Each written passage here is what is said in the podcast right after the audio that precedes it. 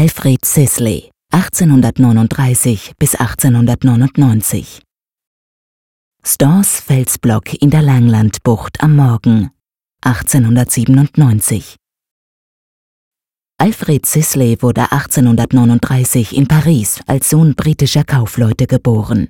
Reisen führten ihn verschiedentlich nach England, die meiste Zeit seines Lebens aber verbrachte er in Frankreich. Um die französische Staatsbürgerschaft bemühte er sich mehrmals vergeblich. Sisley gilt heute als einer der Hauptvertreter des Impressionismus, auch wenn er zu Lebzeiten im Schatten seiner beiden Künstlerfreunde Claude Monet und Auguste Renoir stand.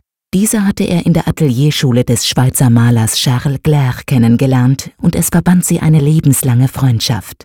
Bescheiden und zurückgezogen lebte Sisley ab 1870 mit seiner Familie in der kleinen Ortschaft Moret-sur-Loing in der Nähe des Waldes von Fontainebleau. Im Jahre 1897 reiste er mit seiner langjährigen Lebensgefährtin Eugénie Lecousec nach Großbritannien, um dort zu heiraten, da ihm dies als Engländer in Frankreich untersagt war. Es sollte seine letzte Reise werden.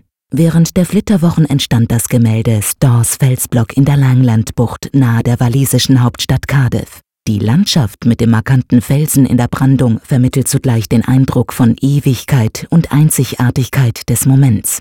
Sisley malte den Küstenabschnitt im Morgenlicht vor Ort direkt auf die Leinwand.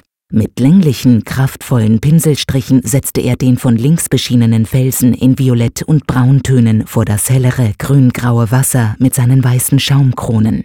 Der Himmel ist gleichmäßig ruhig gehalten, der Strand hingegen mit raschen, kurzen Pinselstrichen in impressionistischem Stil gesetzt. Sisleys Interesse galt den wechselnden Lichtstimmungen und Farben der Landschaft. So hielt er das gleiche Motiv aus unterschiedlichen Perspektiven und zu verschiedenen Tageszeiten in fünf Fassungen fest. In dem Gemälde, das sich im National Museum Cardiff befindet, hielt der Künstler die Szene in warmem Abendlicht fest, mit langen Schatten und ergänzt um eine kleine stehende Figur. Im Unterschied zu unserem Werk wird dadurch die enorme Größe des Felsens erst erkennbar. Meistens aber ließ der Künstler in seinen Werken Personen und Details weg und fokussierte ganz auf die Stimmung der Landschaft.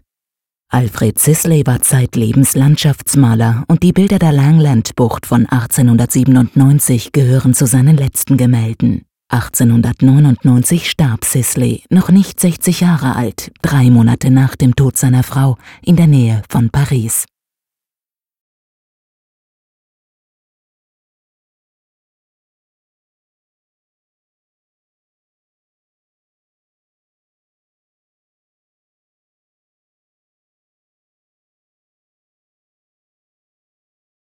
Besuchen Sie das Kunstmuseum Bern und sehen Sie die Werke im Original. Und laden Sie unsere Gratis-App Museen Bern aus dem App Store herunter.